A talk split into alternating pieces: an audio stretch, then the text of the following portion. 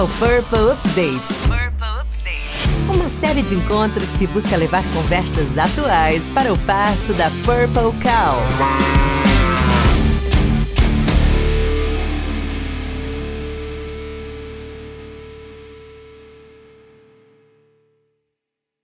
Você está ouvindo Purple Update. Que massa ver você. Como é que você tá, querido? Tô bem, cara. Seu, seu fundo tá tão perfeito, parece que tá no fundo do TikTok. parece, parece que tá no fundo de tela verde, assim, tão bonito que tá o fundo. Eu coloquei umas luzinhas atrás pra criar um clima. É, não, parece. Frio, né? Tá frio. Você tá, parece que tá no fundo meio de VJ da MTV, assim, sabe? Você tá meio. Tá, cara, tá, tá muito frio. Não sei como é que você tá só com essa blusa aí, com essa camisetinha. Tá quentinho aí, né? Que nada, isso aqui, o segredo é isso aqui, ó, um chazinho. Olha, chazinho, chazinho é bom, cara. acompanhar e ajuda. Chazinho é bom, né? Essa... Meu cachorro tá aqui se batendo, que ele tá com um conezinho, que ele se machucou. Aí tá aqui andando e tá, tipo, batendo a... tudo quanto é lado. Ele tá meio sem, sem referência. Assim. Geralmente eu deixei fora do quarto quando eu faço as lives pra ele não ficar aprontando aqui. Mas como ele tá com esse conezinho, eu deixei. E agora ele tá se olhando no espelho meio parado, estático. Acho que ele não tá se aceitando ainda. Tudo bom, André? Tudo é, tudo. Muito bom falar contigo. Porra, prazer enorme meu. Prazer enorme falar com você. Faz tempo que a gente não se fala. Ai, pra quem não sabe, o André é um amigo, um amigo pessoal meu. Fazia tempo que não falava com ele. Eu sou dos amigos ingratos, que às vezes não falo com os amigos. Mas, mas eu não saudades. meu. Meus amigos me odeiam, na verdade. Eles me gostam, gostam de mim e me odeiam. Porque, meu, Você não para, você tava viajando, né? eu tava, eu tava em Manaus, eu cheguei há uns dias já, já faz uma semana que eu cheguei de Manaus e fui, fui trabalhar lá, né, para acompanhar um pouco a pedido de uma revista da Economist, é, uma questão lá indígena que está acontecendo. E pode contar a história ou não? É Pode contar a história. Fechou. Conta a história, conta a história. Vamos Conta contar a história. história. Eu gosto, eu gosto, eu gosto de ouvir história, então tá tudo certo. Então, Manaus, o que está acontecendo? Bom, todo mundo sabe o que aconteceu em Manaus, como várias partes do Brasil. é, a pandemia lá foi extraordinária, foi, foi muita gente morreu, se perdeu o controle. Mas tem uma história em paralela que é sobre os índios, o indígena. Primeiro, ele- o índio em si ele é muito vulnerável ao Covid. E é, existe em Manaus um bairro, é, Parque das Tribos é o nome desse bairro, que nos Tá. últimos 10 anos vem se reunindo vários índios que saíram de suas aldeias de várias partes do, do- do Amazonas, desde a, da, do Alto Rio Negro, Cabeça do Cachorro, até, enfim, de várias partes.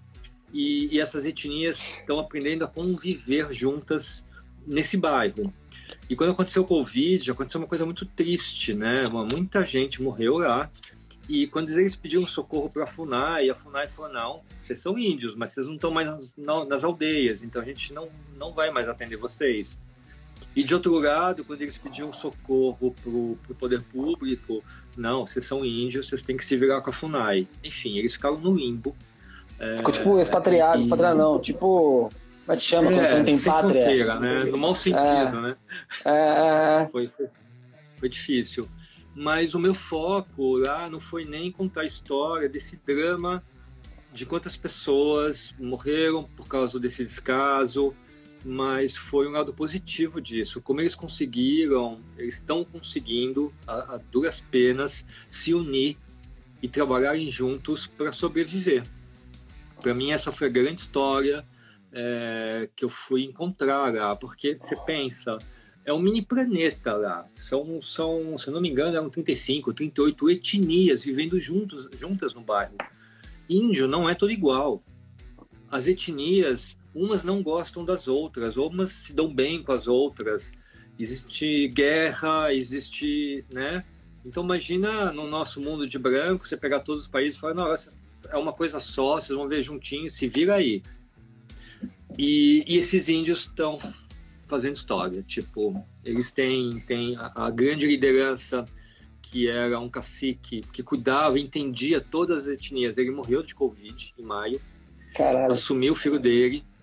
E aí o filho dele, ele, ele não tinha condição de assumir. E no fundo, quem assumiu toda a comunidade foram as mulheres. E elas estão arrasando e dominando e fazendo acontecer lá. Então, foi muito massa, assim, isso. Foi muito massa ver esse movimento das mulheres cuidando, conseguindo fundos, conseguindo doação, cesta básica e colocando comida na boca do povo. Que demais. Você ficou quanto tempo lá? Uma semana, fiquei pouco tempo. Uma semana? É. Cara, você, fotografa faz quanto tempo já nessa brincadeira? Olha, fotógrafo, fotógrafo, é... eu parei nos 30 anos, tá? Faz mais, mas eu não gosto de parar quantos anos, porque eu não lembro, eu não, não sou bom de conta, ainda mais pensando em idade, dor de barriga. Então, alguns anos já, já falo 30 anos. Uhum. Mas faz por aí. Uhum. Comecei com publicidade. Não, comecei fazendo qualquer coisa, né? Uhum. 17 anos. Então, fazia qualquer tá. coisa. Tá. Mas eu me encontrei na publicidade, eu ganhei muito dinheiro. Mas, é, bom, ser do mundo publicitário, você sabe, né? É, é, a gente enlouquece nesse mundo. É muito difícil manter a sanidade no, no mundo publicitário e, e, e, chegou um ponto que eu achei que, é, apesar de ganhar muito bem, eu acho que não estava valendo a pena. Eu queria encontrar algum. Ah, eu acho que princípio mesmo, né? Uhum. Fazer uma foto que, que fizesse sentido, que pudesse, sei lá, que pudesse me conectar mais com as pessoas. E aí, minha trajetória. Aí eu achei que era jornalismo, mas aí quando entrei em jornalismo, eu percebi que não, o jornalista é um publicitário mal pago. Então eu falei, não, cara, não. Então, não. não é Nem aí. jornalista eu quero ser. E aí eu, e aí eu acabei criando uma ONG. Né? Fundei Imagem Mágica 25 anos atrás, que você conhece, né? Uhum. E porque eu, eu percebi que. Eu percebo agora, né? Porque eu não percebi que eu estava fazendo isso. Mas eu percebi agora que na época eu estava tentando criar e criei uma maneira diferente de fazer fotografia. E e hoje a Imagem Mágica é, é uma ONG, ela tem dois núcleos de trabalho, tem o núcleo educacional e o documental. Uhum. O educacional, a gente faz projetos dentro de fotografia, dentro de escolas e dentro de hospitais no Brasil todo. É, e o documental é o núcleo que dedica, que a gente constrói documentários fotográficos. É, e nos últimos 14 anos eu dedico meu trabalho exclusivamente para a saúde, que é uma área que eu sou apaixonado. Caraca, né? Quem, quem diria que seria viver uma, sei lá, uma, uma pandemia, né? Quem viver a maior, a maior crise sanitária, uma crise de saúde de todos os tempos, né? Cara, Porque é... teve, né? Teve. Você chegou, você chegou a pegar alguma antes? Assim, você, porque a gente teve a H1N1. Né? né? Não, mas a gente teve. Não, mas teve algumas H1N1, teve algumas, algumas coisas que não chegaram a esse ponto, mas foram menores, né? Assim, foram punk. Alguns países. Mas foram punk. Não, mas que nem o Covid, não. Quando o Covid é o único. O Covid colocou todo mundo junto, assim. O que, que, você pegou fez... de, de, casca grossa? Desculpa, perdão. É, não, não, o Covid fez, fez com esse bairro, o Parque das Tribos, é, fez com o planeta inteiro, assim. De uma certa maneira, todos nós agora temos algo em comum, né? Uhum. Chineses, brasileiros, é, muçulmanos, americanos, né, todos nós temos medo do Covid e se relacionamos com Covid. De uma certa maneira, isso é muito difícil, é, triste e é incrível também, eu acho. Nossa, muito louco, né? Assim, porque no, no, fim você acaba, você acaba tendo uma relação com uma pessoa que você nem conhece do, do outro lado do mundo, né? Assim, é, pelo, pelo medo, pela, pela esperança, por qualquer, por qualquer sentimento, assim, né? Sim. Mas antes do Covid, você pegou o quê? De, de, você chegou a viajar, né? Pra fazer, para cobrir algumas coisas. Ah, olha, olha, na verdade, nos últimos 11 anos, é, a gente, falo a gente porque eu não trabalho sozinho, né? Tem a Paula, que é jornalista, que você conhece, que viaja comigo nesse projeto, uhum. uma equipe, né, por detrás. Uhum mas nos últimos 11 anos a gente desenvolve um grande projeto mundial de saúde chamado Ubuntu, que inclusive é, ano que vem, a gente não tem data ainda, mas vai ser lançado. Uhum. A gente já está organizando uma exposição. É, e o Ubuntu ele fala muito de uma saúde um pouco diferente. Assim, eu passei eu passei muitos anos da minha vida fotografando dentro de hospitais é, e que eu gosto muito, né? A saúde pela perspectiva da doença.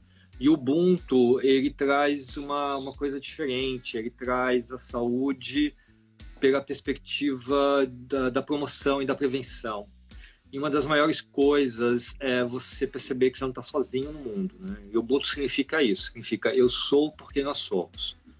Então, serei feliz se nós formos felizes. Serei realizado se todos nós conseguirmos nos realizar. Então, é, é, acho que é uma filosofia africana, muito linda, e baseado nessa filosofia, a gente foi encontrando em várias partes do mundo, em várias situações, é, em situações diversas, né? Desde é, eu acompanhei um plantio em Kibera, um plantio vertical. Kibera é uma das maiores favelas do mundo, ela fica na, na capital, em Nairobi, capital do Quênia. Uhum. E lá, em um espaço muito pequeno, eles conseguem fazer um plantio e não tem espaço, né? Então, eles desenvolveram uma técnica de plantar em sacos, e eles sobem esses sacos e plantam na lateral do saco. Então, o único saco que ocupa meio metro quadrado, ele representa, na verdade, 5 metros quadrados, 4 metros quadrados de área plantada. Meu, eles comem melhor, vendem o excedente e tem o um senso comunitário, né? Então, isso é lindo. É, mas, ao mesmo tempo, no Ubuntu, eu fotografei outras coisas como eu tive no Haiti depois do terremoto, né? uma semana uhum. depois que houve um terrível terremoto em 2010 é, Paulo e eu, a gente estava dentro de uma van na República Dominicana, tentando atravessar a fronteira para o Haiti para chegar até Porto Príncipe.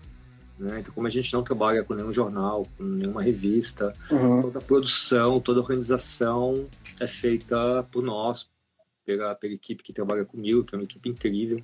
Uhum. E, e lá no Haiti foi casca grossa, porque é, bom, primeiro, quando a gente chegou no Haiti, foi, foi, foi incrível, porque a, a Força Aérea Brasileira, a ONU, vários departamentos né, variados uhum. em cima daquela destruição inteira que tinha lá em Porto Príncipe. Uhum. E a, a, ONU já é parceira nossa há muito tempo, então a gente uhum. teve lá um apoio deles. É, e a Força Aérea Brasileira falou: não, vocês podem ficar aqui, vocês dormem aqui, vocês estão seguros meu, comida, banho quente, é uma tenda com ar-condicionado, assim, maravilha, cinco estrelas do desastre, né? Perfeito.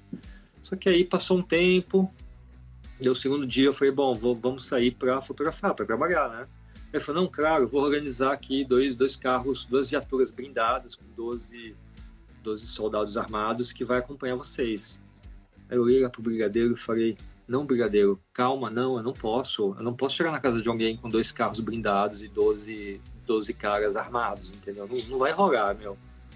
Aí ele olhou pra mim e falou, mas como que você pensa aí? Sozinho? Tipo, sai daqui e sai andando? Eu falei, sim. Ele falou, não, você tá louco. Primeiro eu não posso deixar, porque como você tá aqui, você tá sob a minha proteção. Se você sai sozinho e acontece alguma coisa, eu sou responsável por você. Porra, você acredita que a gente teve que sair? A gente não pôde ficar. Caraca. E aí a gente foi para onde? A gente foi para rua. E aí a gente, já nos dias, a gente começou a fazer alguns contatos, a gente já tinha ido para uma cidade muito próxima, uhum. é, recebeu alguns pacientes, pessoas que são vítimas do terremoto. Então, nesse vínculo todo, que para mim é a coisa mais importante do meu trabalho, não é a fotografia, mas é criar vínculo com as pessoas, eu acho que é, aí a gente conseguiu uma pessoa que tinha sido um guia uh, e ele falou: Olha, minha tia perdeu tudo, ela está com a família dela numa escola que foi uma escola de dança, de teatro que tinha sido parcialmente destruída e ela está dormindo no hall, assim, na parte de fora, porque ninguém tinha coragem de entrar no que sobrou, né? E eu falei: Meu, você consegue contratar sua tia? Ele disse: Ela pode receber a gente lá, meu. Tem mais dois para dormir com ela. E nós vamos. E aí ele foi, falou com ela, conseguiu. Depois de uns dias a gente estava lá, ela foi buscar a gente. E foi uma sensação assim, muito medo no começo. No começo a gente sente muito medo quando a gente chega nos lugares, né? Porque a gente não sabe como é que é, você não tem o controle, né? É um carro muito velho, assim, que ela tinha conseguido de um amigo que estava com ela, que não tinha porta. Era um carro de ferro velho que andava não sei como, assim, todos os carros lá Porto Príncipe eram assim. E, e ela foi buscar gente, levou, e não tinha comida. E, e aí a gente dormiu na casa dela, e aí eu falei, Memer, o negócio é o seguinte, ó, eu preciso comer e você também. Toma aqui o dinheiro. Todo dia você consegue comida. Não me fala o que você vai conseguir para comer. Cozinha para sua família, cozinha para mim e para Paulo. Eu quero comer uma vez por dia, meu, tá bom. E eu quero um balde de água para poder tomar um banho. E a gente dormia na parte de cima do teatro, que ninguém tinha coragem de entrar. Tinha essa camada de pó. Uhum né, a Paula, louca, né, ela fez tipo uma área assim, protegida. Ela limpou assim dois metros quadrados. Então, essa camada de pó, tinha ratazanas que passavam na ponta. Eu falei, Paula, certo, relaxa, meu, relaxa que não vai dar.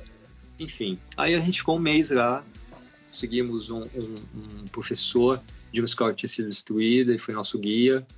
Mas é isso, acho que as histórias é, é, a gente a gente planeja muito, mas no fundo quando você chega, o planejamento ele fica um pouco em segundo plano. Você tem que deixar aí um pouquinho para usar a criatividade, uhum. sentir um pouquinho o feeling, né? De onde está a história, onde, como é que você vai lidar com a situação e aí a coisa uhum. acontece, né? Uhum. Geralmente você vai até a história, né? Dessa vez é com com Covid você ficou, né? Pois você é. aí da história. Pois é, é, não, o Covid assim, né? Bom, a gente teve várias viagens por causa do Ubuntu. Ano passado a gente fechou o projeto, né? A gente conceitualizou um pouco, a gente começou a estruturar essa história, foram 10 anos, né? Fotografando. Então tinha muito material, estava muito caótico, estava faltando uma, uma, linha condutora que costurava tudo isso. Então ano passado foi um ano que a gente foi buscar essa, essa união, como juntar um plantio em Quibera com desastre no Haiti, com as câncer vírus da China, é, com o tsunami no Japão, que, que, a gente também foi trabalhar no Japão, em Sendai, Fukushima, juntar isso numa única história, né? E a gente juntou, ficou lindo, e a gente fechou, e falou, bom, agora é atrás de patrocínio, para a gente poder, né, correr atrás e fazer as exposições, os livros, o material que a gente costuma fazer. E esse ano a gente ia fazer isso, e aí teve o Covid. Aí eu olhei para minha equipe, olhei para Paula, falei, meu, não tem como, vamos reabrir o projeto e vamos colocar o incrível trabalho que essas equipes de saúde estão fazendo no front, né? E, e vamos trazer o Covid para finalizar o projeto Ubuntu. Porque também é um trabalho de união, é um trabalho de tamo junto, sabe? Uhum. E, e foi isso, bem no começo, Hércules, a gente é, começou no Hospital das Clínicas aqui de São Paulo, eles estavam ainda estruturando o prédio central, eles estavam isolando o prédio inteiro, foi bem no começo, né? Na verdade, não tinha nenhum caso no Hospital das Clínicas. Tá. Eu fiz uma reunião com aqui. Março aí. É, fiz uma reunião, falei, meninos, vai chegar até aqui, eu quero documentar, preciso do apoio de vocês. E o incrível, acho que como a gente chegou antes, as diretrizes eram não receber ninguém. Então, a Paula e eu eram as únicas pessoas de fora, nenhum jornalista, nenhuma imprensa, ninguém consegue entrar, nenhum projeto consegue entrar dentro do Hospital das Clínicas. A gente ficou lá todo esse tempo. E, e foi, no começo foi terrível, terrível, porque é um sentimento de medo muito grande, assim. Né? Eu acho que eu, eu viajo muito, né?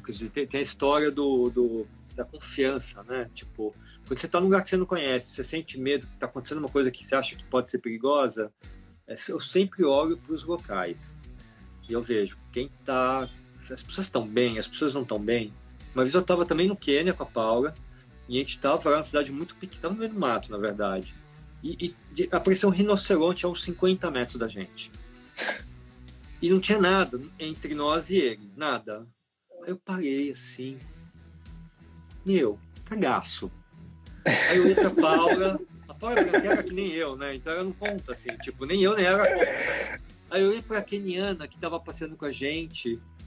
Tava pálida, meu. Aí começou a falar, não se mexe. Deu um passo devagarinho pra trás. Eu falei, meu, essa Keniana tá com medo. Cara, a casa caiu. A casa caiu, como é que vai sair? Enfim, né? Saiu, deu tudo certo. Mas trazendo, trazendo pro Covid, quando, quando eu cheguei nos primeiros dias e eu vi a cara da equipe de saúde, de um médico que trabalha no MTI, que trabalha em emergência com medo, eu falei, meu, a casa caiu. Aí eu olhava pra Paula, eu falei, Paula, o que a gente tá fazendo aqui? Vamos embora daqui. Quem deu ideia de vir aqui, meu? Quem deu ideia de fotografar isso? quarentena, a gente já tá em casa, na quarentena. De boa em casa, né? Aproveitar. Mas, Caramba, e... é, continua, foi... desculpa. Não, foi, foi, foi, foi incrível. O medo foi. Eu lembro até que no primeiro final de semana eu tive uma conversa meio mórbida com a Paula, né? Eu falei, Paula, se eu morrer, você pode fazer isso, isso, isso, isso. E aí, se você morrer, o que a gente faz com você, meu? Né? Dá pros peixes, queremos, enterra. É, usa, de. Usa de adubo. É, que, música, que, que, música que, to, que música que toca, né? Assim, vai tocar que, qual, a gente vai fazer, que cara? Toca. É, é importante tabu saber. sobre a morte, que não dá pra criar tabu. É, não pode ter tabu. Assunto, não pode ter tabu, não pode ter tabu, também acho. Você chegou, você chegou antes do primeiro caso, né? Você falou. Sim, na verdade, é, eu não trabalhei só no, no Hospital das Clínicas, eu trabalhei em alguns hospitais. é, o Hospital das Clínicas não recebe paciente da rua. Tipo, você não chega que você está mal e você uhum. entra no Hospital das Clínicas. Uhum. Ele recebia, recebe até hoje, né? Tá funcionando. Ele uhum. recebe pacientes de outras unidades onde o paciente está muito, muito debilitado, eles mandam para o Hospital das Clínicas. Então, normalmente chega de ambulância já o paciente. Uhum. E, e, e eu acho que puxa, que eu acho, claro, foi muito triste, foi muito difícil, tá sendo, agora tá melhor. É, teve uma coisa pessoal do medo mesmo, né? O medo que eu senti foi profundo. Para mim foi o mesmo medo que eu senti no Haiti, no terremoto. É um lugar que eu senti muito medo, eu e Paula. Mas lá vendo a equipe de saúde com muito medo, é, foi difícil no começo. É... Mas acho que você começa, você começa a entender a dinâmica de higiene, você começa e aí você começa a entrar nos eixos. Eu já até brinco, né? Eu falo que o lugar mais seguro para você não pegar Covid é dentro do hospital com Covid. Porque, cara, eu não peguei Covid, eu tô, eu, a Paula, é, toda a minha equipe que está entrando e está trabalhando, a gente está limpinho, assim. A gente faz uhum, teste uhum. a cada 10 dias, 15 dias a gente está fazendo teste. Uhum, uhum, e porque você acaba aprendendo os procedimentos, né? Então você fica mais atento, né? Mas é perigoso pegar Covid apertando o botão do elevador do que do que dentro do hospital, assim. E aí, eu acho que eu acho que uma das coisas mais tristes que, que eu vi no começo é que isso foi não foi nem as pessoas morrendo, isso era muito triste, mas foi o isolamento que o Covid trouxe para as pessoas. Isso foi muito difícil, Ercos, porque você. É, muitos médicos me relataram, falaram, André, eu tô acostumado a ver gente perder a sua vida, né? Eu sou médico, mas eu não tô acostumado a ver alguém morrer sem ter sem ter um atendimento, sem ter, sem poder falar com a família, sem poder trocar com a família, isolado, sozinho aqui no quarto. E não só isolado da família, isolado da gente, porque a equipe de saúde, quando entra, você tem níveis de segurança, né? Você entra no hospital todo paramentado, mas ainda com a sua roupa. Quando você entra num determinado corredor, você já tem que mudar a roupa e mudar o tipo de máscara. Quando você entra numa ala, né, numa enfermaria que eles chamam, aí, meu, é toca, aí é o, né? E quando você entra no quarto, aí é outro tipo de. É um segundo avental, é uma luva, é, é uma loucura. Então uhum. são níveis de paramentação. E a paramentação para entrar dentro do quarto que você vai ver um paciente é enorme. Você não vê quase o profissional de saúde. Né? Você vê dois olhinhos. Então, na verdade, o paciente também está isolado da equipe de saúde. Ele não sabe quem está entrando. Se é um médico, se quem entrou depois é o mesmo que entrou anteriormente, se é homem, se é mulher, você não consegue saber de nada. Então, esse, esse paciente sozinho é muito triste. E foi, e foi aí que, na verdade, logo na primeira semana, é, eu pensei em criar uma ação que, de, de conexão mesmo, de conectar esse paciente com o familiar esse paciente com a equipe de saúde. É, antes do Covid, a gente está acostumado, a gente tem dentro do núcleo educacional da Imagem Mágica, a gente faz esses projetos dentro de hospitais, né? Mas eram projetos bem mais light, num ambiente bem mais tranquilo. E, e aí eu voltei para minha equipe e falei, gente, vamos criar um projeto, vamos criar uma ação. A gente sentou em várias mãos, a gente criou uma maneira de conectar, e, e, meu, fazer isso acontecer. E hoje a gente está trabalhando, acho que sete, oito, nove hospitais. É um projeto lindo, na verdade. Eu estou muito emocionado com essa ação, assim. É, parece simples, mas você pegar um celular e você poder proporcionar para uma pessoa que está isolada. É, porque quando você está muito tempo sozinho, muito tempo você não precisa de muitos dias, não. Dois dias sozinho, sem ver ninguém você já acha que não tem solução, você acha que tua família te abandonou, você acha que você está sozinho, você fica deprimido, você não tem nem vontade de viver, na verdade.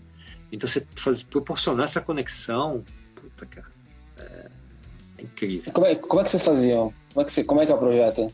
O projeto, assim, a gente primeiro, a gente tem uma equipe de educadores que já trabalhavam no hospital, Uhum. Muito, muitos poucos eram é, hábeis para esse tipo de projeto. Primeiro, uhum. por questão física, a gente criou um protocolo muito rápido, né? até ajuda uhum. muitos médicos. Então, assim, o cara tem que ser novo, não pode ser velhaco, é, não pode estar na zona de risco, ter nenhum problema de saúde, tem que estar em ordem, é, não pode morar com ninguém que tenha problema de risco. E aí você vai eliminando, não sobrou quase ninguém, né? Então a gente teve que abrir, é, chamar pessoas novas e a gente acabou formando um time que está crescendo até hoje. E, e, e, a gente chega no hospital, então cada hospital é uma dinâmica diferente. A gente se adequa na dinâmica e nos protocolos daquele hospital. E a partir daí, é, a gente começa. Uh, tem toda uma delicadeza, na verdade. Né? Quando a gente vai, vai abordar um paciente, vai abordar um familiar, você já não chega e faz a conexão. Né? Então, o educador nosso, ele sai, ele fala com a família, ele fala: olha, a sua mãe, ela tá assim, ela tá com uma máscara, tá? Você vai ver ela com máscara, não se assuste, tá tudo bem, tá, tá legal. Você quer falar com ela? Sim, a gente quer. Então tá, pega um pouquinho, eu vou lá falar com ela. Aí chega lá pra mãezinha e fala: Olha, sua família quer falar com você, você quer falar com eles? Porque às vezes o paciente não quer falar. Não tá à vontade, né?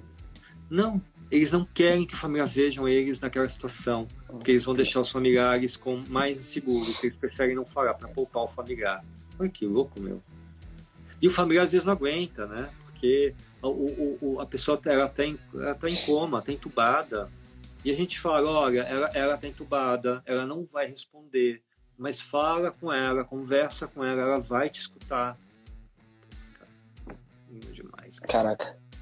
Muitas Caraca. vezes, muitas. Foi a última vez que o paciente falou com a família, foi através dessas conferências que a gente fazia. Caramba. Caraca, mano. Assim, é... você, nem, você nem falar. Você, você sabe que, que, que e, e, a equipe é uma equipe incrível, né? Uhum. A gente até brinca, a gente chama que são os convidados. Os convidados. Como é que chama, Paulo? Inconvidáveis. Inconvidáveis. Inconvidáveis.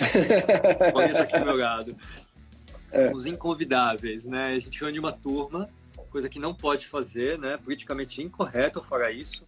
A gente falou, gente, tá todo mundo entrando no hospital, uma vez por semana a gente vem jantar, trocar experiência, porque é uma equipe que tava, tava e tá até hoje muito no limite, assim, tipo, muito.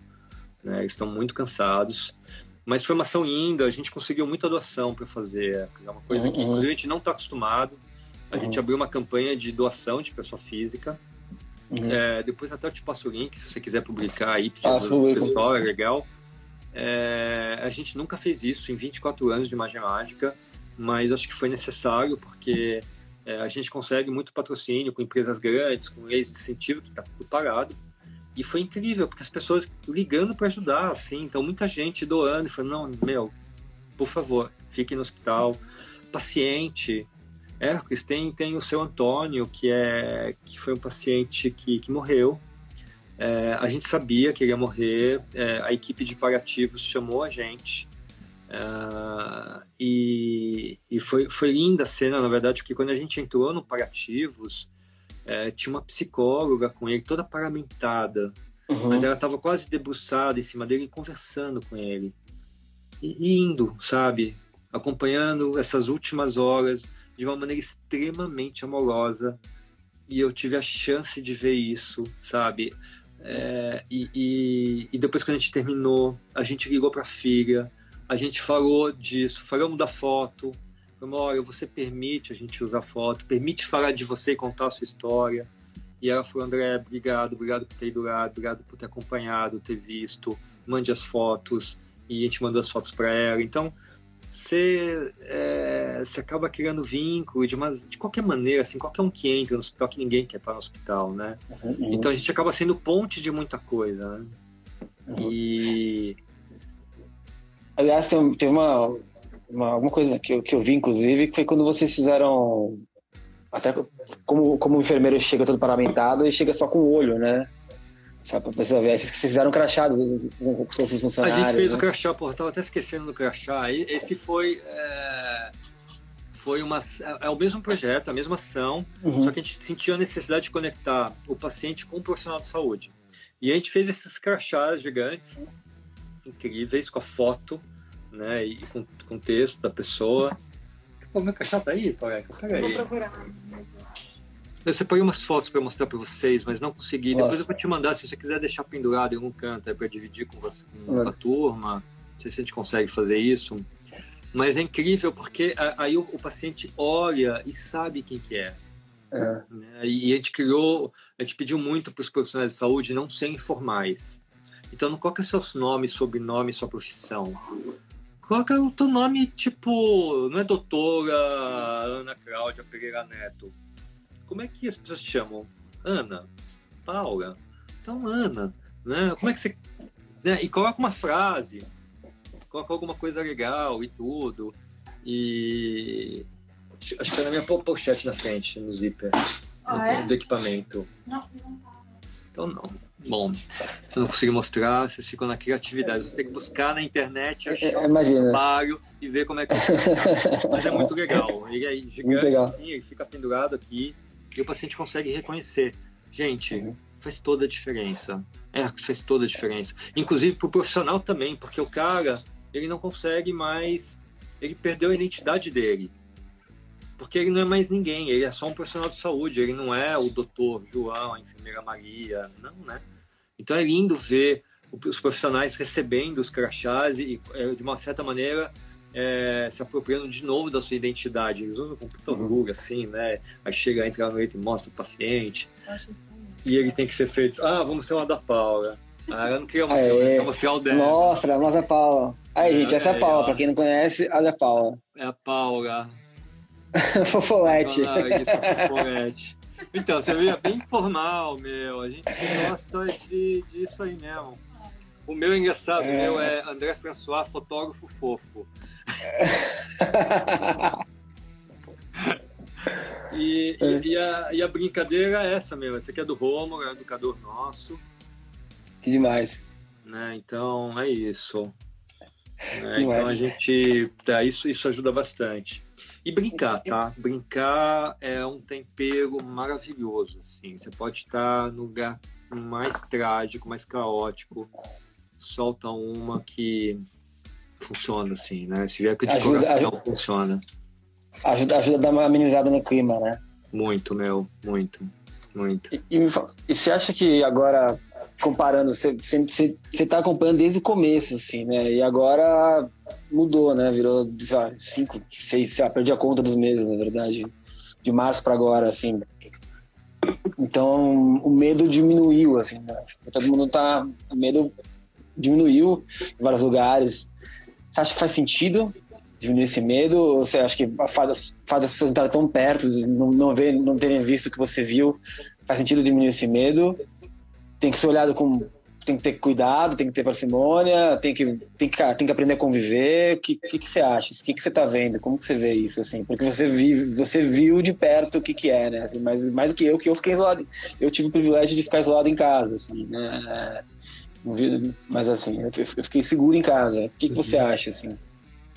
Olha, Hércules, eu acho que eu acho que o, bicho homem tem um poder de, de se acostumar com tudo, né? E isso é muito bom de um lado, porque a gente precisa disso para sobreviver, né?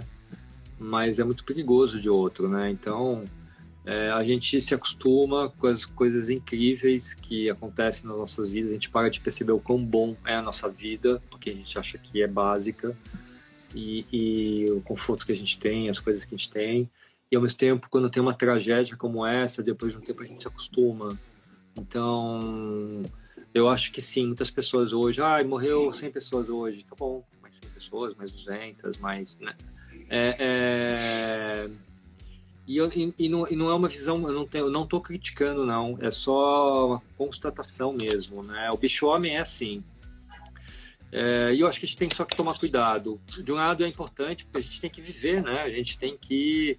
Né, quantos meses a gente está nisso? Então a gente tem que, tem que a, a, ser criativo e arrumar uma maneira de sobreviver a isso. Todos nós, nossas vidas pessoais, nossos trabalhos, as empresas em que a gente está trabalhando, a gente está tendo que se recriar de tudo. De tudo. Uhum.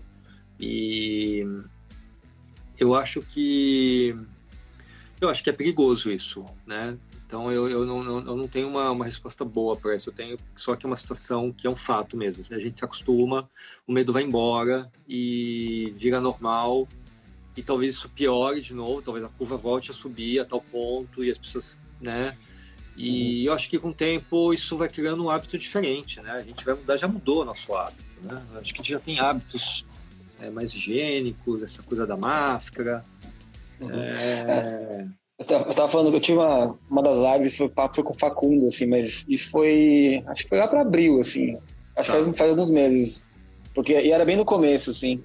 A gente tava falando, a gente falava justamente disso, assim, do, do risco de a, gente se, de, de a gente ficar meio cínico, né? Assim, a gente começa a ficar meio cínico, né? Até, assim, que a gente quer falar, cara, tá vendo uma quantidade, um número X de mortos e tá ali, pô, hoje, hoje morreu 100, hoje morreu 90, né? Ah, hoje morreu só 80, só 70, como se fosse pouco, né? Assim, né? sendo que é, é e aí, aí é, você tem que ficar o tempo todo ali se, se alimentando, ficar o tempo todo, porra, é gente pra cacete, né? Gente pra caramba, né? Você tem que ficar ali se, se cuidando para isso, né? E, e, mas ao mesmo tempo você tem uma quantidade de, de, de, de informações que você tem que ficar, cara, putz, e aí? É, vou, olho dessa informação de jeito mais realista, pessimista, olho de jeito mais otimista, o que, que eu quero fazer, né? Assim, é, e como é que você convive com, com essa informação, né? Assim, Olha, é, eu acho que se eu posso falar alguma coisa, é, é, eu acho que é o básico. Eu aconselho quem eu amo a comer bem, dormir bem, aumentar a imunidade. E muito medo diminui a sua imunidade. Quando você fica estressado, você perde a sua imunidade. É, então, assim, é, é isso. Eu acho que você tem que cuidar de você e aumentar a sua imunidade, e um dia de cada vez Uhum. É, no aqui agora você vai ter mais condição de tomar a decisão, melhor decisão uhum. para qualquer coisa. Uhum, uhum, então é difícil, né? Porque, é, enfim, a gente não sabe. Uhum. Mas é isso, viver arriscado, né? É arriscado. Bom, perguntar, perguntaram se o que você, tá, o que você sentiu, o seu sentimento em relação ao Covid foi parecido com o que você sentiu no Haiti. Olha, de medo foi, eu nunca imaginei que São Paulo seria. Eh, eu, eu, sinto que eu me divido muito. Assim, o André, quando eu estou viajando e fotografando, é um André. O André aqui sentado, conversando com você, o André é mais, mais comum, normal, paga conta, administra, né, fica no computador o dia inteiro. É... E o André de Campo, ele é outro. E eu nunca gostei de fotografar em São Paulo, porque é minha casa. Eu nunca consegui fotografar em São Paulo. É a primeira vez que eu fotografei em São Paulo.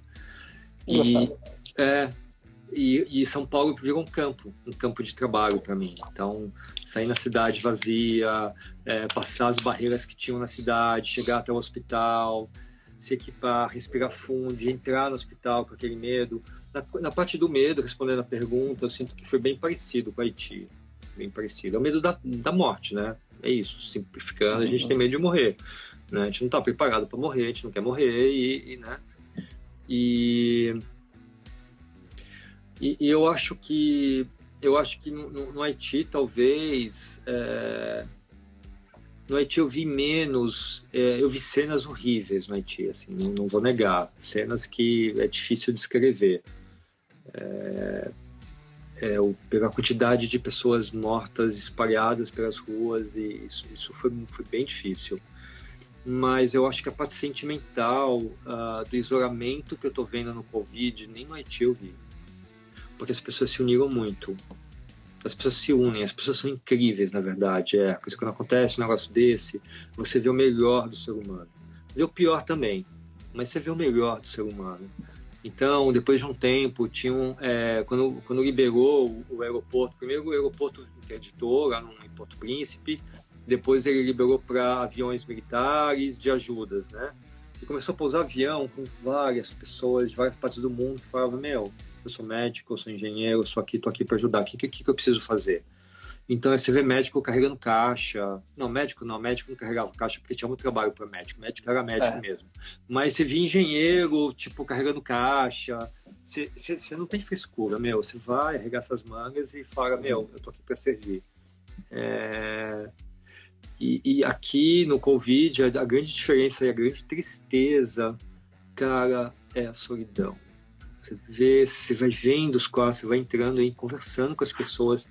Isso é muito, é muito foda, assim, é muito difícil isso. É, eu acho que isso para mim foi mais difícil do que no Haiti.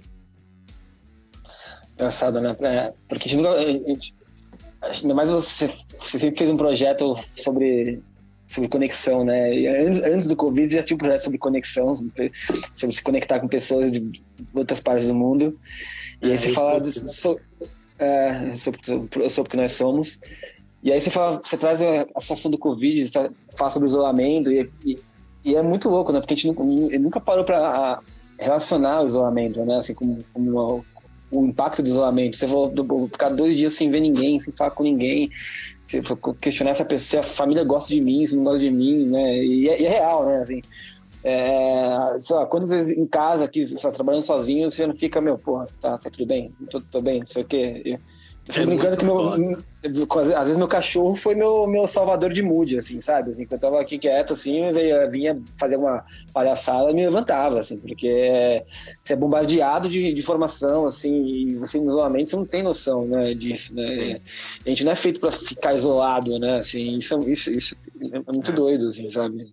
E não precisa de muitos dias para enlouquecer, não, viu? É muito rapidinho que você enlouquece. E, e, e, a gente percebeu, os médicos relataram, que quando a gente fazia as conexões, os pacientes estavam tendo alta mais rápido. É, foi uma loucura, tipo, de pacientes falando, olha, essa pessoa vai ficar aqui no mínimo 15 dias. E a gente fazia a conexão, ela sair dois, três dias depois. Caraca. Várias vezes, várias vezes. Porque sabe aquela coisa da imunidade? No momento que você perde a esperança, você se sente sozinho, você perde a esperança, você perde o desejo de viver. E, e, e no fundo, o que está acontecendo com o Covid dentro do seu corpo é uma grande batalha que você está fazendo com alguém. E se você não tiver tesão de viver, você vai perder essa batalha, meu. É, é simples assim, um linguajar leigo, né? Então, é, você se sentir sozinho, é, e, e, os médicos olhavam, né? Olham e falam: Meu, eu sei que essa pessoa pode sair disso, mas meu, ela tá indo para baixo, ela tá perdendo, perdendo, perdendo, perdendo. É muito difícil. E aí, e aí o médico não o médico não tem como motivar, né? E quem motiva o médico, né? Inclusive, né? Porque ele tá lá. Tá lá, cara, uma batalha ali, vendo todo, todo dia, vendo, vendo um, vendo dois, vendo três, perde um, perde dois, perde três, né, cara? Assim, é uma velocidade bizarra. Assim, Exatamente. O meta, é, outra coisa foi a velocidade, porque o Covid ele tem, ele tem uma coisa que é muito difícil, assim. Você tá, tem um, você tá falando com uma pessoa que está contaminada, né? Chegou no hospital e ela tá lá conversando com você, meu. Duas horas depois, essa pessoa tá entubada. Cara, é muito rápido. O oxigênio, na verdade, já estava com falta. Essa mistura já não estava legal, mas ela não estava se dando conta. Então, é, os médicos não estão acostumados com isso, né? Não tem nada muito comum que você faz, você está no bem conversando e duas horas depois você está sendo entubado. É, então, é, é, é, é, bem difícil. Para a equipe de saúde, inclusive meu foco nesse trabalho do Covid foi muito equipe de saúde, porque meu, esses caras foram guerreiros, né? Teve, teve médicos que foi morar em hotel porque ele falou, no momento que entrar no convidado, eu não vou voltar para minha casa. Ah. E tá, tipo, há dois meses e meio, longe da família. É, tem, tem, equipe de saúde que tá dormindo no hospital, você tem, você tem de tudo, assim. Tem gente que mudou para casa de outro, porque imagina, eu vou voltar para minha casa e contaminar meu filho, né? Não sei como é que é, ainda mais no começo. De novo, hoje a gente está com outra mentalidade, os protocolos estão mais claros.